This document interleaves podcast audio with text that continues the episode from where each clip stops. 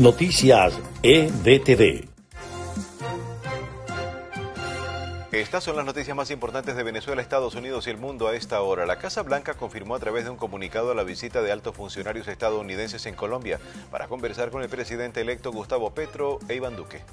Un ciudadano colombiano de nombre Juan Luis Castellanos presentó una tutela que fue admitida en el Consejo de Estado para que se permita la presencia de Nicolás Maduro en la posesión de Gustavo Petro como jefe de Estado el próximo 7 de agosto.